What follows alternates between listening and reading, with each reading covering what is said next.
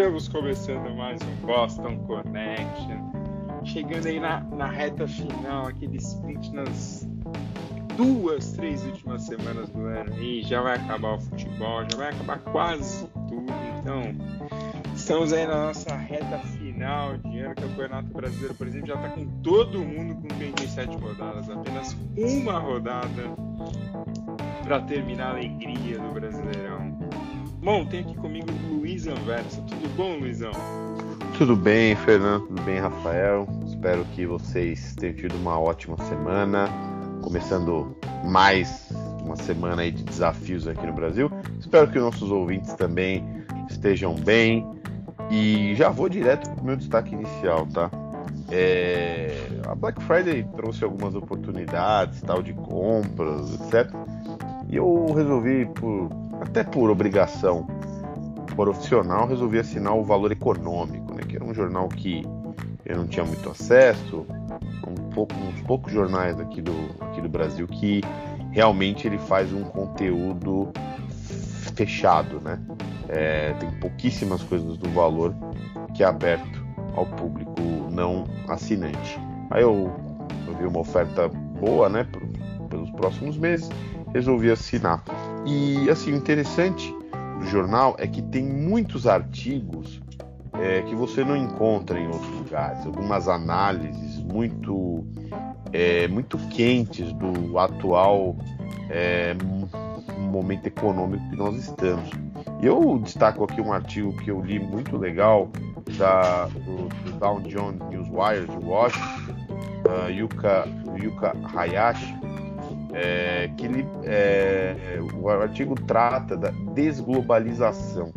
E, e análise em cima disso que esse fenômeno mundial que nós estamos vivendo agora da inflação global que muitos atribuem também a é, mudança de cadeias tal é, crise em chips semicondutores tudo isso por causa da pandemia, é, a gente já pode vislumbrar uma outra coisa.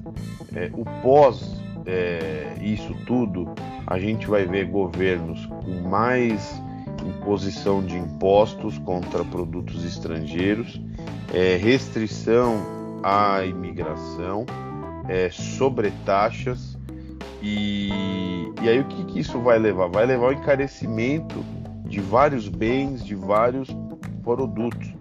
E, e isso vai totalmente contrário à globalização, né?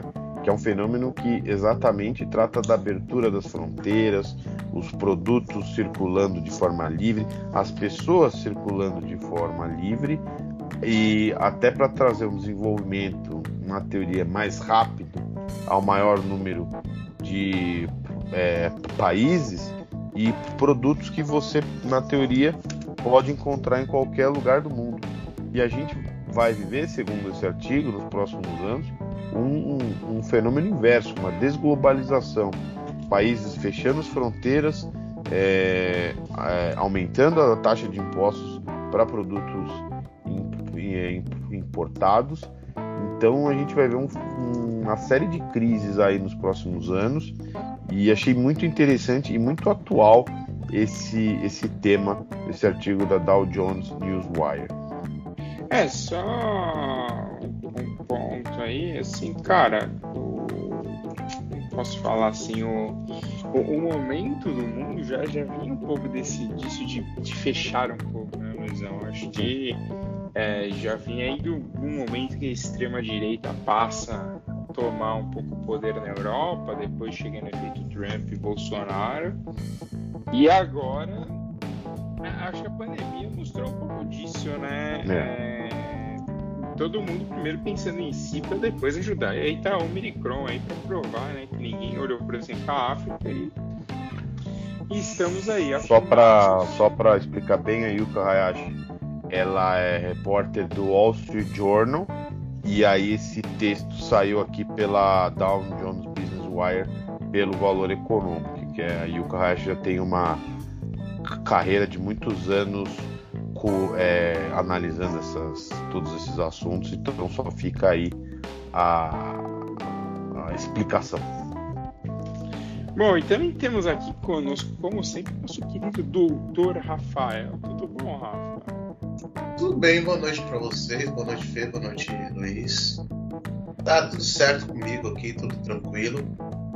É muito interessante o que o Luiz falou, porque eu acredito que esse movimento de, de fechamento do comércio ele vai, de certo modo, ser conflitante com um movimento que vai ser muito natural no pós-pandemia? Que, é, que, é, que é a necessidade que as pessoas vão ter de ter contato.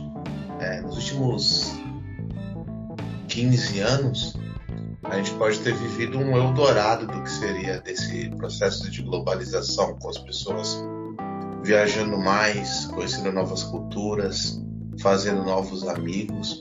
É, e eu acredito que, que a pandemia ela represou pouco dessa, dessa vontade que as pessoas têm de interagir. Eu acho que no pós-pandemia, quem tiver é, condições vai querer muito interagir com o resto do mundo, vai querer viajar, vai querer relembrar sabores de viagens, vai. E, e, eu, eu realmente não consigo é, entender, mensurar como, como que vai, vai, vai dar esse conflito. Acho que, alguma, acho que dessas duas hipóteses a gente vai chegar num terceiro lugar, sabe? É, sobre sobre isso, isso é muito interessante. Agora, sobre o meu destaque inicial, é, é um destaque inicial cultural, por incrível que pareça. A gente sempre costuma dar dicas no final do programa, mas é, a gente vai falar sobre um tema que fala um pouco sobre essa, essa minha dica cultural, que é uma série coreana que brindado o mundo de audiovisual, que chama Hellbound, que, que discute muito uma questão religiosa é, e é muito interessante ter um olhar oriental sobre as religiões ocidentais. Assim, é, é, bem interessante. Assim, é, é uma ficção completamente distópica, mas que no, no série tem, tem uma crítica muito contundente a, a, a como funcionam as religiões ocidentais e como elas influem na sociedade. É, é bem bacana. Não sei se vocês dois chegaram a assistir, mas vale muito a pena. Ainda não vi, mas verei, porque apesar de ter umas pessoas aqui no podcast que não gostam muito de cultura asiática, né? Muito aquele é, western americano, não, assim. Não, não. Não, não. não. Eu falei de você? Eu sou o que mais prioriza o cinema asiático nessa roda de conversa. Então a carapuça serviu. Não, não, é porque tem três pessoas aqui. Ah, cara. Você tá falando. Ô, ô, Rafa, me lembra de fazer esse peixe no Natal, viu? Só pra, pra receita. Depois peixe eu faço a receita. Peixe inversa. Bom, então vamos aqui pro nosso primeiro assunto. O Rafa falou aí, mas. Lisão, queria que você explicasse a história aí de Bolso Lula. Hum, queria, queria explique direito. Lula, você falou isso fora do ar e o nosso ouvinte precisa entender o que é isso precisa entender mesmo que é um conceito, um conceito muito interessante. É, saiu no UOL segunda-feira que alguns marqueteiros ligados ao PT estão estudando formas para conquistar esse eleitor que eles classificaram como Bolso-Lula. O que seria esse eleitor Bolso-Lula? Seria aquelas pessoas que votaram com convicção, ou mais ou menos, no Bolsonaro, no segundo turno de 2018 contra o Fernando Haddad, se arrependeram nos primeiros meses já de, da gestão do Bolsonaro e hoje estariam convictas a votar no ex-presidente Lula. Só para vocês terem uma ideia do que eu estou falando, uma pesquisa é, do IPEC, divulgada em junho desse ano, mostrou que 25% dos brasileiros que votaram no Bolsonaro, segundo turno de 2018, ou seja, um quarto deles, disseram que com certeza votarei o Lula na disputa de 2022. É, e o, o, pessoal do marketing ligado ao PT está apostando que esse eleitor Bolso-Lula pode fazer uma baita diferença daqui um, menos de um ano das eleições de 2022. Porque você conseguiria atingir um eleitor razoavelmente conservador, mas que votaria num candidato de esquerda. Para o PT, isso é um sonho, né? Porque ao mesmo tempo você tiraria um potencial eleitor Bolsonaro, Dória, Moro e é, elevaria ainda mais a carga de votos do Lula. Então, esse eleitor Bolso-Lula, já tivemos Bolsodória, agora eu não imaginaria falar Bolso-Lula, pode ser uma fatia do eleitorado fundamental para a eleição de 2022. Rafa, você quer opinar sobre essa, essa maluquice aí, assim? É... Pois eu tenho algumas opiniões sobre isso, mas primeiro, Rafa, por favor. Então, cara, eu eu enxergo como um, um, fenômeno bastante natural até essa história do Bolsonaro. Eu trabalhei intensamente na cobertura da eleição de 2018 e, e foi uma experiência que me faz pensar bastante até hoje. Até porque os efeitos estão aí, né? Então a gente sempre revisita algumas coisas. É... Intensamente, entre aspas, viu, pessoal?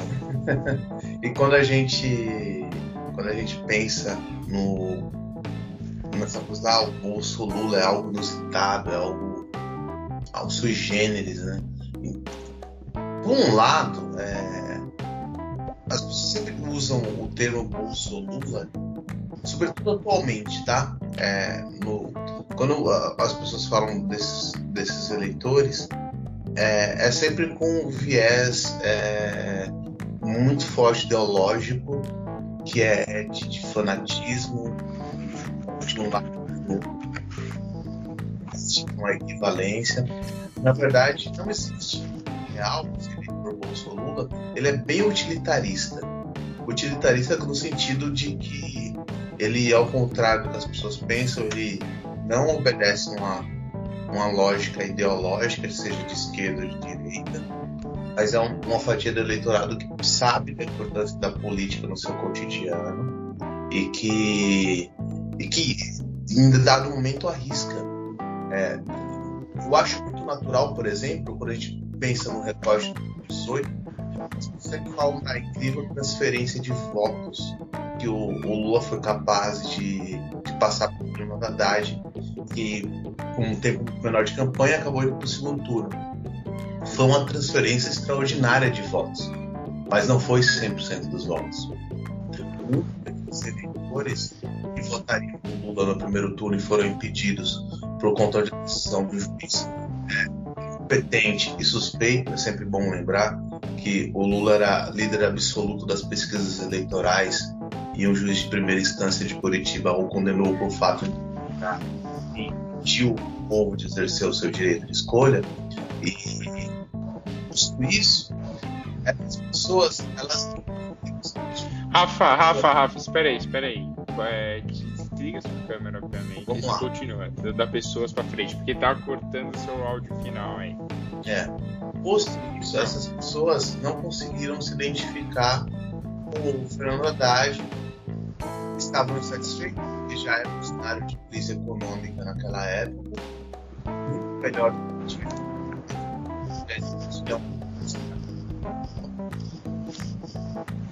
é, tá nem com a. É, é, agora o Rafa dá uma sumida. Luizão, a hora que o Rafa estiver falando, dá, dá, um mute no seu som, porque eu tô ouvindo os caminhões da Bandeirantes. Ah, tá bom. Eu já, eu já vou mutar agora. Então, é. E... Bom, Rafa, continua agora. Vamos lá. E eu, eu acredito muito que esse eleitor Bolso Lula foi muito utilitarista no sentido de que, ah, é, a vida não está boa, tem uma crise econômica, não consigo exercer o poder de como eu exercia antes, é, a situação precisa melhorar. E optou por uma novidade, que era o Bolsonaro, que. E aí eu acho que um pouco do conservadorismo. Parte da, da esquerda não consegue dialogar com esse público conservador como o Lula consegue. E aí a gente teve uma campanha eleitoral pautada por aspectos morais que pouco influem na vida das pessoas, com, com coisas como kit gay, como é, o cristianismo, a, a, defesa de uma, família tradicional utópica e, e, e todos os aspectos que não são utilitários.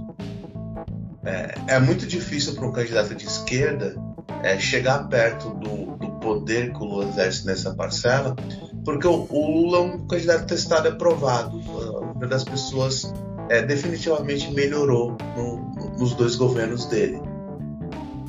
E é sempre bom deixar claro que, que a vida das pessoas vinha no viés de melhora desde a implantação do plano real. Se consolidou muito mais com, com, com os programas de transferência de renda e o, e o bom momento econômico que o Lula teve a sorte de pegar e competência de aproveitar, mas eu acredito que, que o Lula tem muito dessa, dessa, dessa capacidade até afetiva que as pessoas tinham.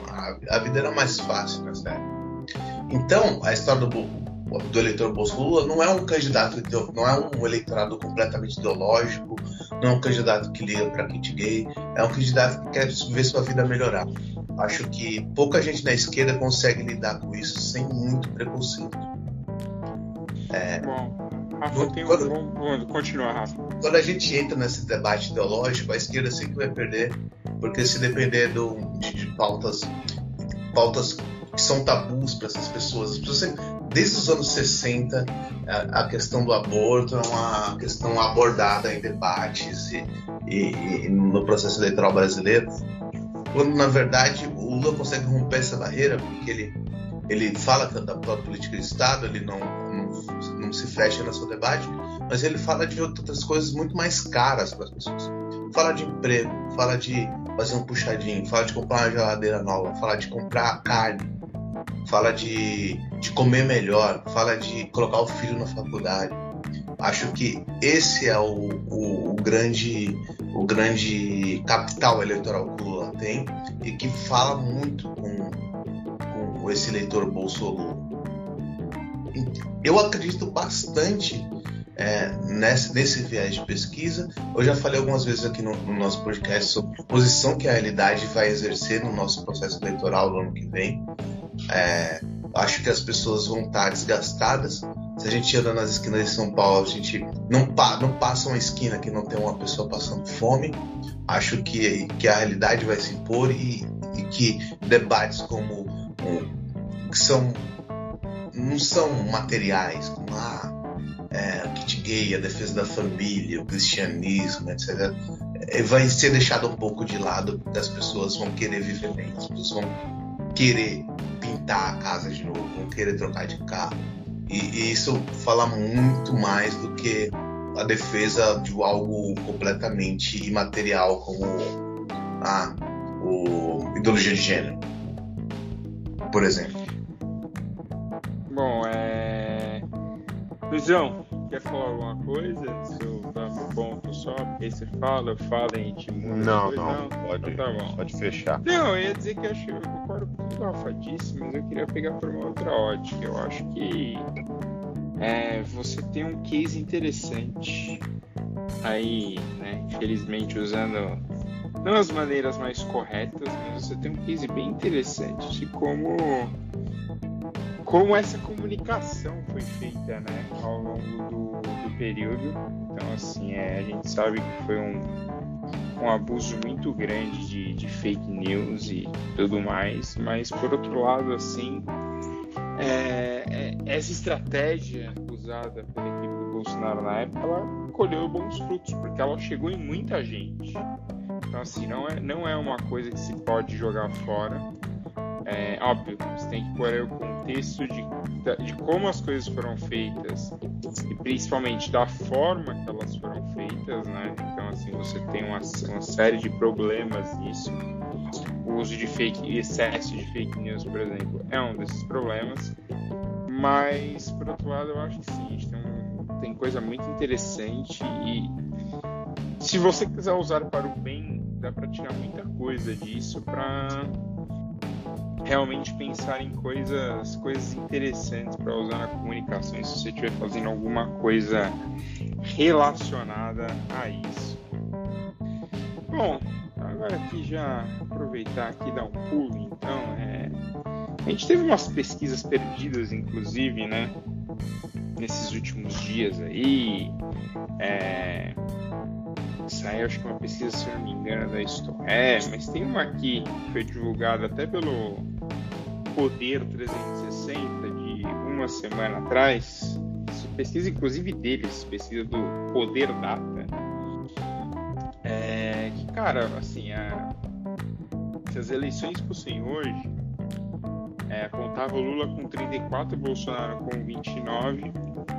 E aí aquela sequência louca, né? O Moro, o Ciro, o Dória, mas todos com menos de 10%. Assim, é, eu não vejo muito como vai sair disso. É, o Lula bate em todos com mais de 50% no segundo turno. Então, assim, é. Acho que, óbvio, a gente tem um ano ainda, mas o Lula aparenta ser o grande favorito para essa, para essa eleição. Assim, não, não, vejo muito outra saída. Tem esse movimento interessante de comunicação, por exemplo, a participação dele em alguns podcasts. Então, ele já participou, por exemplo, no Spotify do podcast do Mano Brown. Ele já participou, ele participou, acho que semana passada, se eu não estiver enganado, do Podpah, que é um dos podcasts mais assistidos, né? Por mais estranho que possa ser um podcast ser assistido no YouTube. Então, assim, mostra um interessante movimento de você falar: olha, eu estou tentando me comunicar com uma nova, uma nova leva de pessoas. Eu estou tentando me comunicar com, com um público que eu não falava antes. Então, assim, é, é, é, essa eleição, deste ponto de vista, vai ser muito interessante também. Eu acho que quais, quais serão as estratégias que cada candidato vai usar, porque é isso, assim, o, o, a gente já sabe qual que foi usada pelo Bolsonaro e acredito que eles devam repetir essa estratégia. Mas será Como... que ela vai ter um... Pode falar, Feliz. Não, termina. Com termina a dedo, você... com a dedo de que vai ser mais difícil replicar essa estratégia, né? Porque os tempos é. são outros é, já existem instrumentos para coibir a, a prática é, desenfreada de fake news, assim. Essa janela de oportunidade me parece que está cada vez mais restrita e, e, é sempre bom lembrar que existe todo o, um legado do inquérito das fake news do Supremo Tribunal Federal de identificar é, a dinâmica de como essas fake news são disseminadas, identificar os atores que, que participaram do processo eleitoral e mais ainda, o presidente do Tribunal Superior Eleitoral na eleição do ano que vem será o ministro Alexandre de Moraes, que se mostrou um magistrado que não tem o menor medo de usar a sua caneta para fazer justiça. Então, é, vai ser mais complicado. É, então, mas, mas então, por isso que eu acho que vai ser interessante. Eu quero ver como eles vão conseguir, se vão conseguir de alguma forma, vou, tipo, tentar usar uma estratégia parecida com o que aconteceu no, na última eleição. Assim, óbvio, vão ter que mudar, mas assim, Rafa, pelo lado não tem assim, a gente sabe que tem muita coisa para controlar fake news, mas por outro lado, a gente sabe que elas não param, né? Então, assim, param até hoje, ó. Até hoje tá circulando coisa. Então, assim, é, hoje mesmo eu vi uma, até, até vou pegar aqui enquanto a gente vai falando. E, cara, eu achei muito boa. Que, assim, até uma brincadeira falando que o problema não é a fake news, e sim é a estética, né, do, do, do post. Porque, cara, o post é mal feito, não consegue ler direito, mas basicamente é assim o governo federal reduziu os impostos do valor do combustível, primeira mentira, não neste momento. É, aí, obviamente, fala que os governadores têm que reduzir o ICMS no seu estado para ajudar o governo federal, o que também é outra mentira, porque tem vários governadores que reduziram e o preço não caiu. É, e aí, o preço do combustível em todo o Brasil é, seria gasolina R$ 3,00, etanol em 80, diesel em 50, diesel S10 em 80, gás de cozinha 40 reais, e o gás natural R$ 2,00. Mas o que mais impressiona é a parte final. Se cada um de nós enviar para cinco contatos e cada um deles enviar para mais cinco, em 24 horas o Brasil todo estará abraçando essa campanha. Queremos preços justos. Faça a sua parte. Vamos lá, galera. Então, assim, cara, é. Assim, e assim, eu, eu, eu acredito que tem muita gente que acredita ainda nisso e acha que, cara, vai dar tudo certo. Mas fala aí, Luizão. É, alguns pontos aí que vocês disseram. É, eu concordo com o Rafa quando ele fala sobre a estratégia do Bolsonaro para a eleição de 2022, que apesar de a gente tem um, um, um certo palpite que ele vai tentar repetir essa estratégia de é, uma verdadeira Itaipu de disparos pelo WhatsApp e outras redes, a gente sabe que a, a conjuntura é totalmente diferente, né? É, então ele vai ter que tirar mais coelhos da cartola para tentar ter uma candidatura com mais força. Em contrapartida, pelas últimas pesquisas que eu tenho acompanhado, o ex-presidente Lula mantém a dianteira, porém ele não está crescendo mais. É, ele meio que é, estacionou numa faixa de intenção de votos, apesar de fazer vários eventos, tanto aqui no Brasil quanto fora, e isso também ligou um certo sinal de alerta nos coordenadores de campanha do Lula. Tanto é que a gente falou aqui no começo do Boston dessa semana do, do pessoal ligado ao marketing do ex-presidente Lula e atrás do, do, do eleitor Bolsonaro. Então, é, e também vamos lembrar que essa, esses outros nomes que são ventilados, ventilados não que a gente sabe vão sair, Ciro Gomes, João Dória, é, o próprio Sérgio Moro, é, a gente sabe que eles vão crescer, mas talvez não muito mais. Talvez o que tem maior potencial de incomodar é o ex-juiz Sérgio Moro. E, e aí vamos ver como o João Dória vai fazer uma, uma aliança, porque ele já deu a entender que vai estar do mesmo lado do Moro em 2022, o que faz sentido. Né? É, mas não sabemos se ele vai abrir mão da campanha. Acho pouco, pouco acho que é quase impossível isso. E, e aí, como seria o segundo turno? Como seria o eleitor do Bolsonaro? Obviamente, votaria no Moro, mas com nojo, mas obviamente não ia é, dar o voto no Lula, muito menos anular. Então, o quadro é claro até o momento que o segundo turno mais provável é Lula e Bolsonaro, como a gente vem comentando há meses.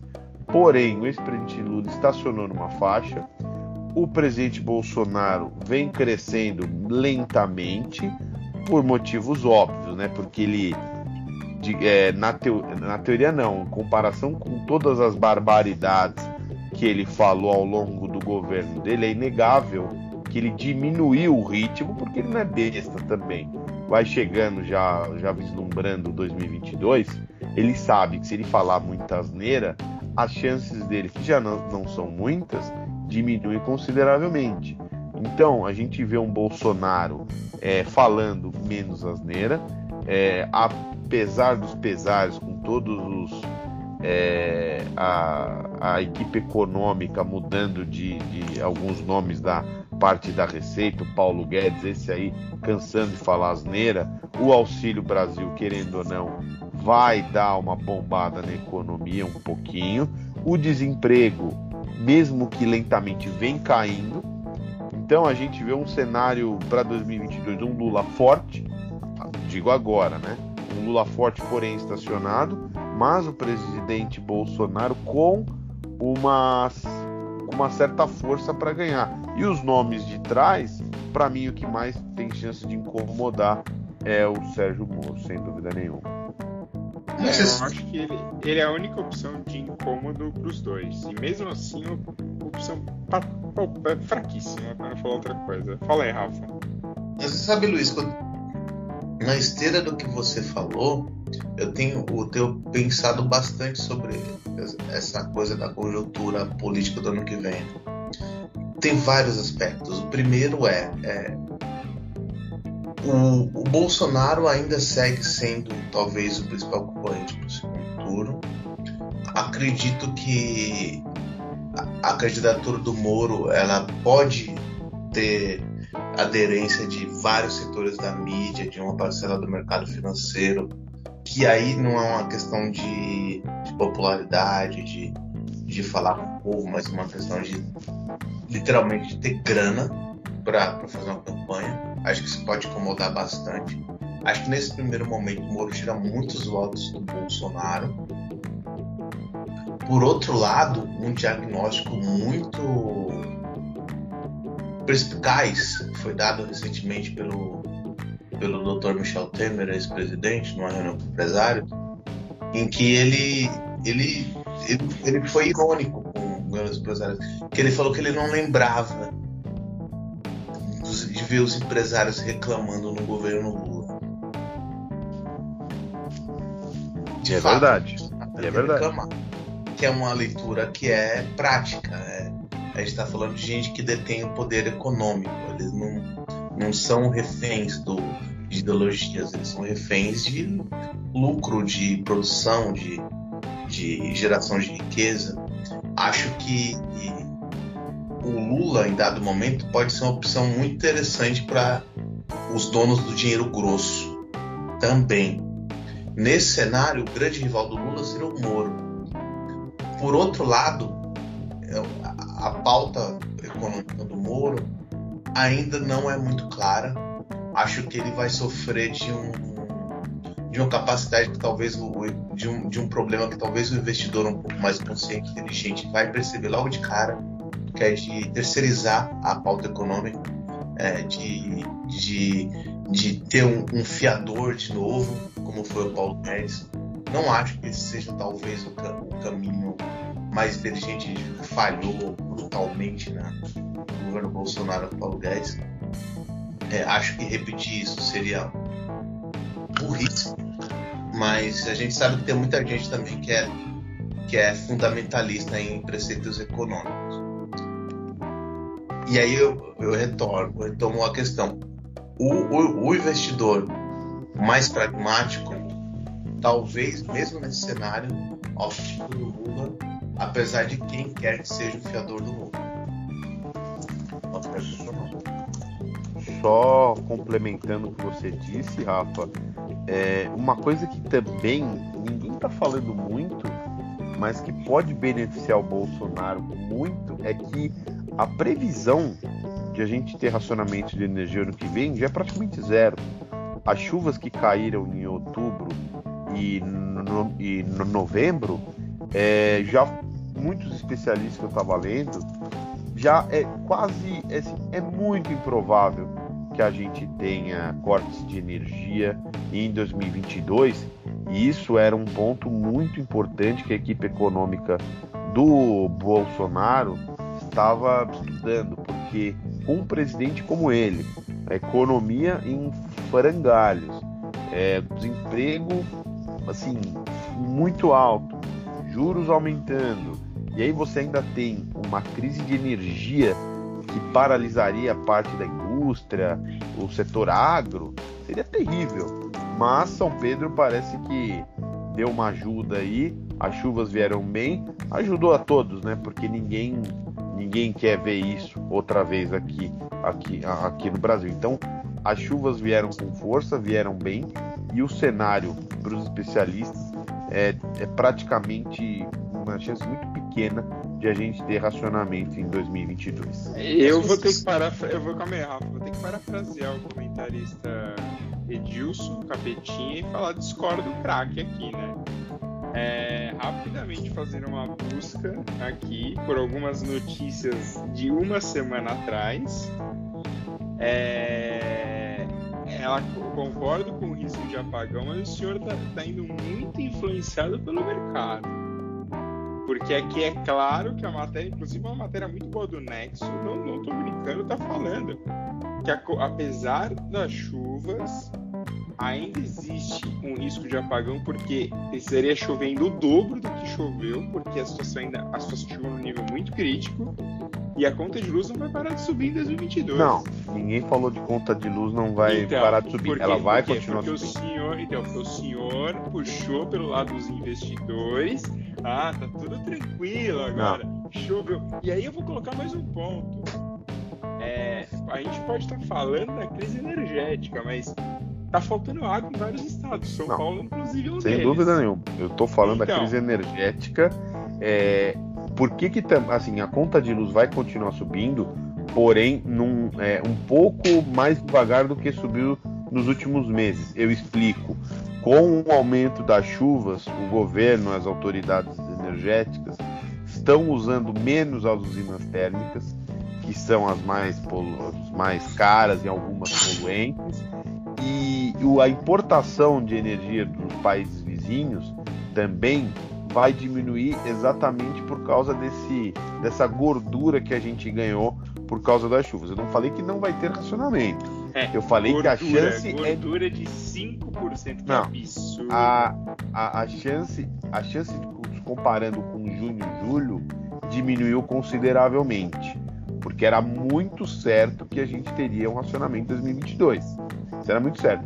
As chuvas de outubro e novembro, pelo que eu li muitos analistas, diminuiu consideravelmente. É óbvio que existe o risco, a situação é crítica. O governo, a meu ver, deveria é, continuar essa campanha de incentivar os grandes consumidores de energia a continuar nessa política de economia. Porém, a gente vê que isso não vai ac- acontecer. Eles vão diminuir o uso de térmicas, talvez importar é, energia dos vizinhos, que acho que sai mais em conta do que acionar as térmicas. Mas o que eu disse é isso: o risco diminuiu bastante. Porém, a crise hídrica é grave. Tanto é que o setor agro, é, que caiu 8% nos últimos, nos últimos meses, foi por causa da crise hídrica. E aí, já contando a crise energética.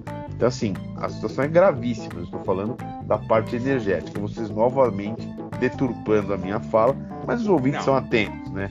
São o atentos. senhor ficou do lado dos investimentos. Mas tudo bem, tudo bem. É, Deus vai, vai julgar você no futuro. Porque já Vai. diria Mano Brown que só Deus pode julgar. Vai julgar. É, Rafa, fala aí. Volta pra Então, você, só- que você vai falar. Só sobre essa questão que, o, que a gente estava conversando sobre conjunturas para o ano que vem, é, o Lula vai ter um, um problema que, que ele vai precisar lidar e, e domar é uma ala de seus apoiadores que faz muito barulho e pode ser muito prejudicial para a campanha que vem, que é a ala um pouco mais radical do PT e de outros partidos que, que circulam em torno da legenda. Eu vou dar dois exemplos aqui. O PT é um partido que é, que é grande, é muito plural, é uma parte de esquerda da América Latina. E essa ala mais radical ela pode contaminar o debate político de uma maneira muito prejudicial uma candidatura do Lula. O exemplo clássico é, é, é ele ter que se explicar sobre as eleições da Nicarágua, que é um, um país muito pequeno, que influi muito pouco no, no contexto internacional e que circula fora da órbita de, de poder e de comércio do Brasil. É, houve uma, uma, uma nota de, a- de apoio à reeleição do, do Ortega e isso rapidamente virou um, um tópico do debate político como se fosse é, fundamentalmente relevante e como se isso demonstrasse um certo viés autoritário do PT. É sempre bom lembrar quando a gente fala isso, e isso é um problema do jornalismo brasileiro, é, de- de uma parcela do jornalismo brasileiro. O, o PT disputou três eleições antes de vencer um pleito, é, venceu todas as suas eleições de forma limpa. é, nossa tensão democrática entre os poderes é inédita no bolsonarismo, não tem nada parecido no PT, não tem nada parecido de intervenção na Polícia Federal como atualmente aconteceu no, no- no governo Bolsonaro. E, e parece que é um delírio editorial querer comparar os dois, mas é feito isso. É, e não dá para controlar a, o, o déficit cognitivo de parte da imprensa, dá para controlar um- uma ala mais radical do partido. Lula vai ter que lidar com isso, vai ter que acalmar esses ânimos. Acho que o potencial de estrago é grande. Essas, é- essas vozes vão ter que ser domadas no processo eleitoral. Acho que tem muita gente louca para equiparar é, e criar uma polarização artificial em torno desse, desse, desse processo de 2022 e que o Lula vai ter que ser muito hábil para lidar com isso. Porque ele tem que abrir novas frentes de diálogo com o setor produtivo, com o mercado financeiro, com aspectos sociais mais ideológicos brasileiros, como, como a parcela evangélica, e, e essas pessoas é, acabam atrapalhando. Cara, é, só, quero, só quero falar aqui que o papai no governo é dólar a dois. Tô tranquilo quanto a isso. Ela vem investidor, que o investidor vai querer quer falar, investidor. Que, que, que, Acho que, nunca mais a gente tá vai falando? chegar. Não, nunca mais vamos chegar a essa taxa aí. Claro que vai. Pode colocar o Ben Bernanke no pad, pode colocar quem você quiser. Mas infelizmente a gente. Claro é, ouve... A primeira coisa que o papai vai fazer é criar uma moeda nova. O, o real petismo. Aí já daí pra frente. já vamos ter um, um projeto real digital em 2022, né? É, vai dar super certo. Do jeito que as coisas estão, né? Pode dar, pode dar. Vocês torcem contra o Brasil. Aí é diferente. Não, eu torço né? contra. Eu sou conectado com a parcela da população. Só vou te dar um dado aqui pra esfregar na sua cara. 48 milhões de brasileiros que que é têm conta bancária. Tá bom? E exatamente para isso que o real digital serve. Então, só que tem um grande problema então, só que tudo bem, desbancarizado, só que essas pessoas normalmente elas vivem com dinheiro vivo. Você acha essas que pessoas elas, elas não recebem tipo. Saque é para quem? Não é para quem tem conta, é para os desbancarizados nessas pequenas é. cidades do interior. Então só procure então, se informar. Várias, várias pequenas cidades é. do interior, primeiro, tem. Primeiro que o sistema de banco no Brasil é muito melhor que o americano. Só pra, já vou calar você nesse primeiro não, não, argumento. Não. O Brasil está se inspirando não sou, no sistema não, americano. O... Aguinaldo Timóteo. Ah, não, não. Exatamente isso. É, essa chegada dessas fintechs é exatamente inspirado em modelos de outros países, não só Estados Unidos, modelo inglês, não, alemão. Não, aqui não tem modelo para inspirar, aqui é um lixo Não, tem muitos bancos aí, bancos pequenos, bancos médios, bancos grandes. Aqui no Brasil, quem dava as cartas, a gente sabe, eram 4, 5 bancos. Agora as fintechs vieram, cresceram, os bancões falaram, precisamos é, fazer alguma coisa, precisamos dar, dar, mais benefícios, retirar taxas. A concorrência é isso. O capitalismo, na, na essência, é isso: livre concorrência, mais agentes, preços menores, serviços melhores. Ou alguém vai falar que o sistema bancário hoje é pior do que há 10 anos? Estão delirando. Meu ponto não é esse. Meu ponto é que então, a, gente, a, a evolução está chegando. A evolução está chegando. Quem não entrar nesse ponte vai mas... ficar pagando boleto na fila do banco. Tudo bem, só que você esquece que grande parte, apesar do Brasil ter mais celular que gente, Exatamente. Né, mais linhas ativas do que gente, e muita gente ainda que não tem acesso. Esses celulares estão concentrados em certos lugares do país. Concordo. Tem família que tem um telefone para quatro pessoas. Concordo. E foi para isso, foi para isso que o Pix existe e está aprimorando para isso, para exatamente para os desbancarizados. A ideia do Pix é, não é só para o comerciante, para a classe média. A, a ideia do Pix exatamente é facilitar o acesso às operações simples bancárias que estavam restritas ao banco. Hoje, hoje aliás, as ferramentas de você enviar e receber dinheiro, até dos pequenos, pequenas lojas que são os principais empregadores aqui, aqui do Brasil, cresceram muito em oferta. Então, apesar de várias críticas que a gente tem, o momento do sistema bancário aqui do Brasil, apesar das fraudes, golpes, etc., mas isso tem em qualquer lugar do mundo, é muito bom. Temos que. E assim, não é uma coisa do governo Bolsonaro, essa ideia da gestão financeira mais rápida, talvez desde o governo Michel Temer com o ex-ministro Henrique Meirelles. Eu posso dar só uma contribuição para o debate de vocês rapidinho? Claro. É, a, Você não sabe muito de número, mas pode. Acredito que esse debate sobre a economia é muito ideologizado. Acho que sim, houve avanços consideráveis no nosso mercado financeiro, houve um avanço considerável na, na oferta de serviços bancários, só que para esses avanços serem sentidos para a população é preciso ter dinheiro, é preciso ter emprego, é preciso ter renda, é preciso comprar coisa, é preciso ter comida, e, e não dá para ter essa revolução toda um universo de concentração de renda, diminuir esses empregados e de, e de, de gente passando fome. Acho que a chave do nosso processo eleitoral vai ser o pé na realidade é, e fugir disso. Um outro dado, muita gente fala do, do, dos talibãs do mercado financeiro que não enxergam a realidade. É, eu vou dar um outro dado que uma parcela da esquerda também não enxerga a realidade.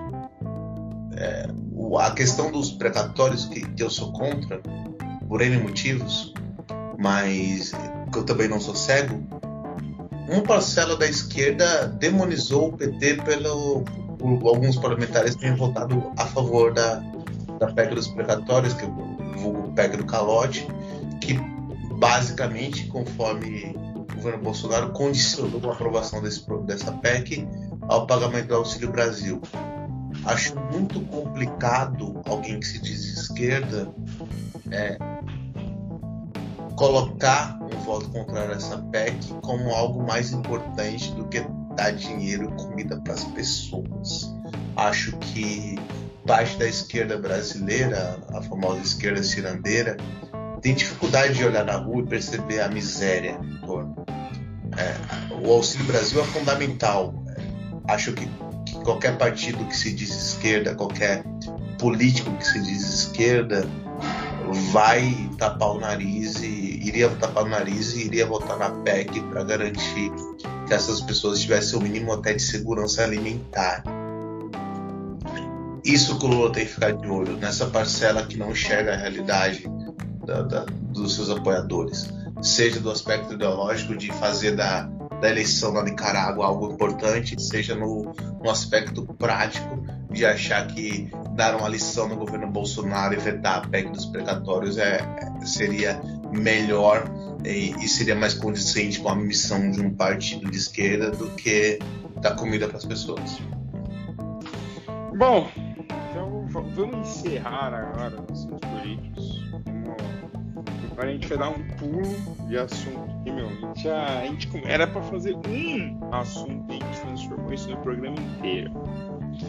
Inclusive, concordo muito com o Rafa quando o Rafa fala disso. Tipo, eu acho que as pessoas às vezes ficam, ai, não pode votar nisso, ai, tem que cancelar isso. Mas esquece que tem muita gente aí que tá realmente passando fome, precisando de ajuda e, e não tá no momento. E não quer saber se é o Bolsonaro, se é o Lula, quem tá votando pelo, pelo que ela precisa. Ela só quer o que ela precisa. E ponto final.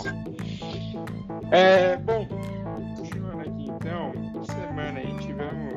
Cara, eu acho que. É, eu nunca achei que esse dia fosse chegar, eu confesso. Mas a gente pode falar, né? que o Atlético Mineiro é bicampeão brasileiro. Finalmente aí o Galo. Galo forte e vingador.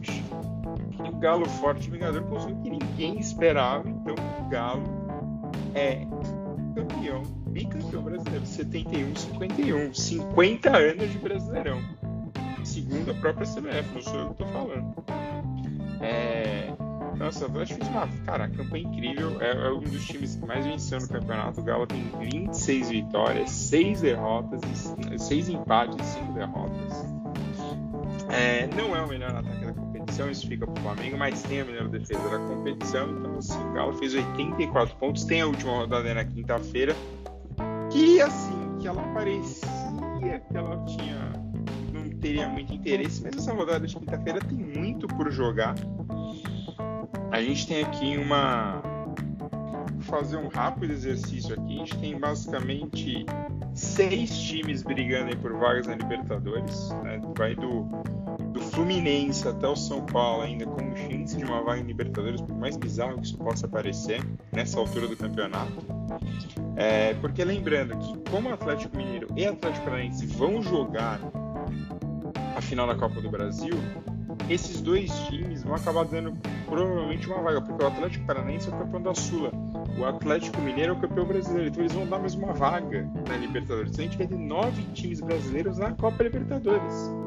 Atualmente a gente tem o próprio Atlético Mineiro e o Atlético Paranaense classificados, eles têm Flamengo, o Palmeiras que também está dando uma vaga, o Palmeiras classifica pelo brasileiro e o Palmeiras classifica por ser o atual campeão da Libertadores, o Fortaleza, o Bragantino, e aí tem o Flu muito provavelmente vai, E aí os times dos 50 pontos, o América Mineiro, o Atlético Goianiense, o Ceará, o time, os times com 49, um time com 49 pontos, que é o Santos, e os dois de 48, que é Internacional e São Paulo. Então assim, eu acho absurdo você ter tipo nove times no mesmo país na competição.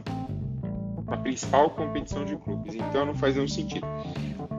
E se tudo ocorrer assim. É quase um brasileirão. Único, é quase um brasileirão. O único time que não vai se classificar para nenhuma competição, porque assim, os nove primeiros vão acabar indo para a Libertadores e os outros seis iriam automaticamente para a. Eles vão para. Desculpa, eles vão jogar a Sul-Americana, mas existe uma chance de só o 16 que hoje seria o Bahia de não jogar nada, mas existe uma segunda chance do Bahia também ir para a Sul-Americana. Ou seja, você levaria basicamente os se você não caiu, você tem uma vaga. Cara, isso, isso sim, isso beira bizarro para mim. Eu não sei para vocês, beira bizarro para mim. Ah, eu acho muito ruim, né? Eu acho que primeiro você perde o glamour. É, antigamente não é querendo ser saudosista, enfim, mas é, nove times na Libertadores, tudo bem que a gente estava falando de fase de grupos, né?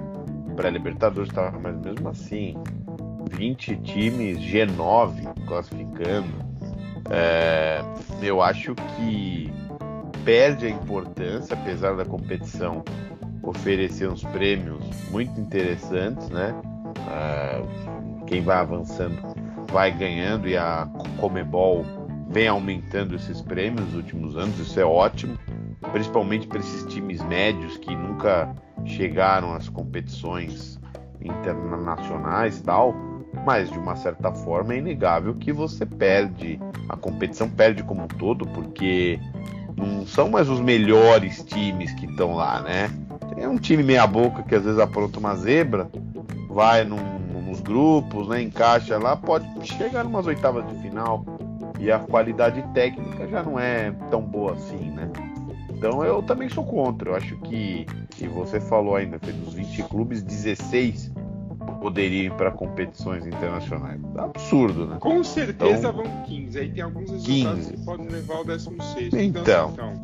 é para só os rebaixados que não vão a lugar nenhum, né?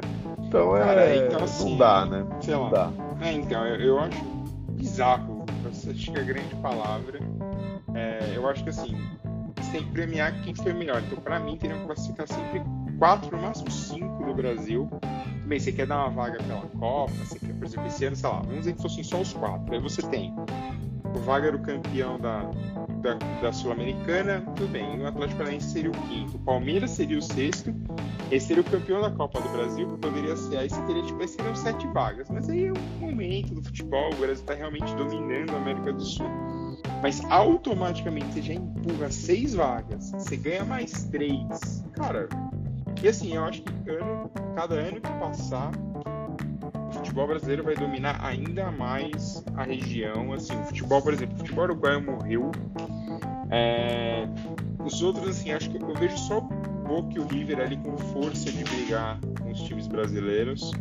Aí vai pintar de vez em quando, por exemplo, esse ano teve o Barcelona de Guerra que foi super bem, chegou na semifinal contra o Flamengo, mas eu não vejo mais um outro time chegando com força para tentar tirar. Então, assim, já tem uma Libertadores que o Rafa brincou, é isso, vai ser um brasileirão. A Sul-Americana também vai ser basicamente um grande brasileirão.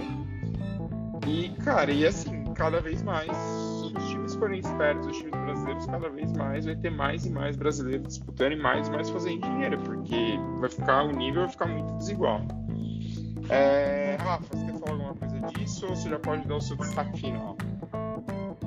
Não, é, é isso. É, acho que falaram muito bem. O meu destaque final vai ser o complemento ao meu destaque inicial, que muita gente criticou a, a comemoração da primeira-dama Michele Bolsonaro, da, da aprovação do, do, da indicação do ministro André Mendonça para o STF, e muitos falam de, de tolerância religiosa em relação a isso.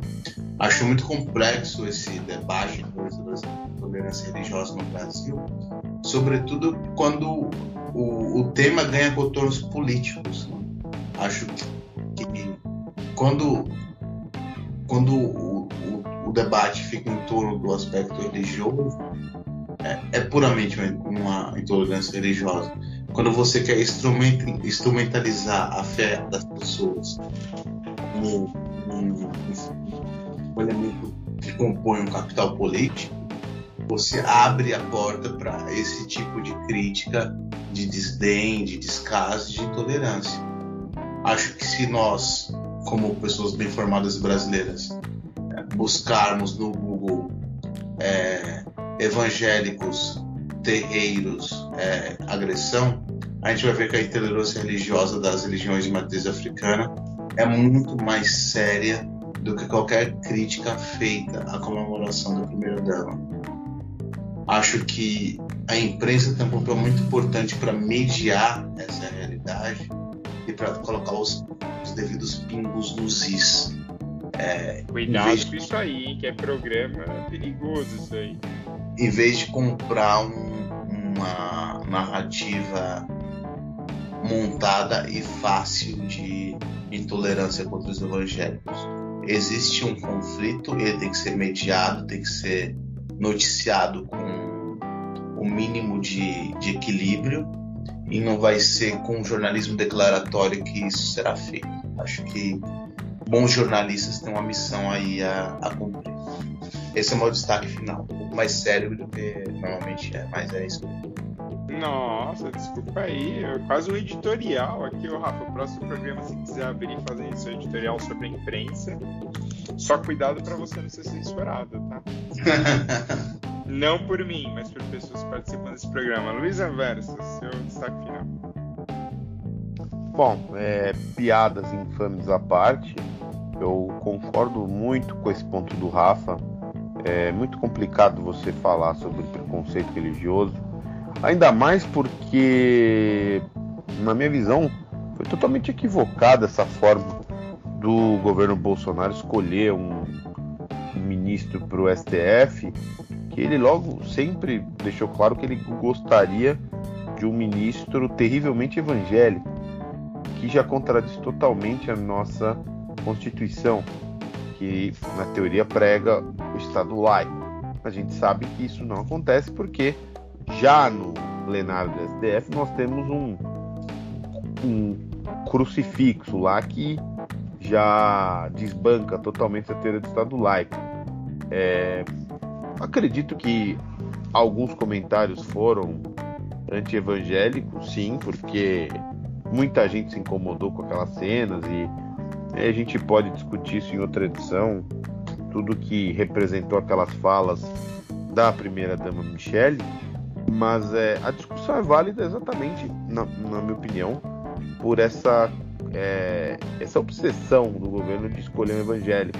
A gente sabe que a parcela evangélica aqui no Brasil é muito importante, vem ganhando cada vez mais influência e, claro, tem o seu direito de reivindicar politicamente o seu espaço, mas é, da forma como foi feita, a meu ver, foi totalmente equivocada e totalmente errada. E, e só por isso já alimenta esse tipo de atitude contra evangélicos ou quem quer que seja. É, posto isso, gosto dessa expressão, posto isso, desculpe o caminhão aí na, na Bandeirantes aqui. É, a minha dica dessa semana vai ser uma dica gastronômica. Não sou tão conhecido assim como o Rafa no meio, mas é, semana que passou comemorei nove anos de casamento com a minha esposa Andréia. É uma, uma guerreira, vai aguentar nove anos aqui.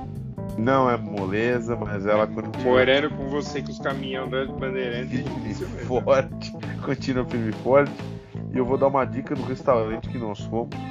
Restaurante aqui no Campo Belo, Zona Sul de São Paulo, restaurante chamado Sense. Uma, um restaurante italiano muito bom. É, serve umas porções bem muito saborosas. O ambiente é muito agradável, tem mesas na rua. É, o menu completo é um preço bom para a qualidade da comida que eles servem. Obviamente temos vários tipos de risoto, temos polpetone, aí tem os pratos individuais com uma parte de frutos do mar que eu particularmente gosto muito. Então fica aí a dica, se você não quer gastar tanto e comer, é, ter acesso a uma boa culinária italiana, é o Sense que fica na rua Gabriele Danuzio 1345 no Campo Belo aqui em São Paulo. De segunda-feira ele fecha, mas terça domingo ele está aberto. Pô, eu só espero que, né, Rafa, quando eu estiver em São Paulo, o jantar seja na conta do Luiz no restaurante. Depois dessa propaganda Não, o- no meio aqui do programa, no mínimo que eu espero é isso. E convenhamos que de nós três, quem tem mais capacidade financeira, quem circula com uma pluma no universo da Faria Lima, não sou eu nem você, né, Fernando? Então, Ah, não, é ele, é ele, te exatamente. espero um pouco de ostentação nesse encontro presencial. Só para encerrar rapidão sobre essa questão do, do, do ministro terrivelmente evangélico, eu vou dar um dado histórico aqui, como essa discussão é artificial. O, o ministro Antônio Vilas Boas, é, que era mineiro, ele foi diácono da Igreja Batista e foi indicado pelo presidente Juscelino Kubitschek. Veja bem, presidente Juscelino Kubitschek e teve a, a indicação aprovada por unanimidade. Isso quer dizer, direito é uma coisa e religião é outra. Bom, aproveitando aqui duas últimas coisas, meus dois destaques finais, duas coisas que talvez elas possam mexer com o mundo, não de uma forma tão pesada, mas mostram o atual momento do mundo. A primeira é que os Estados Unidos farão um boicote diplomático aos Jogos Olímpicos da China, os Jogos Olímpicos de Inverno vão acontecer em Pequim. Tem umas questões aí que a gente pode discutir em outro programa. Eu discordo sempre um pouquinho dessa postura americana de sou o xerife do mundo, tô sempre certo, você tá sempre errado. E Pequim, que basicamente não tem neve, né? Boa parte das competições vão ser fora de Pequim ou numa. Eles vão construir em alguns lugares se fosse uma neve falsa. Então, vai tudo bem, né? Não sou eu que tô indo competir. É, e a segunda é que nesse próximo domingo, 10 horas da manhã, aí, transmissão da TV Bandeirantes. Cara, é, duro, mas temos a decisão do maior campeonato de Fórmula 1 da história. Apenas as, desde 74 os dois pilotos, quando Clay Regazzoni e Emerson Fittipaldi chegaram empatados na última corrida e o Emerson foi campeão.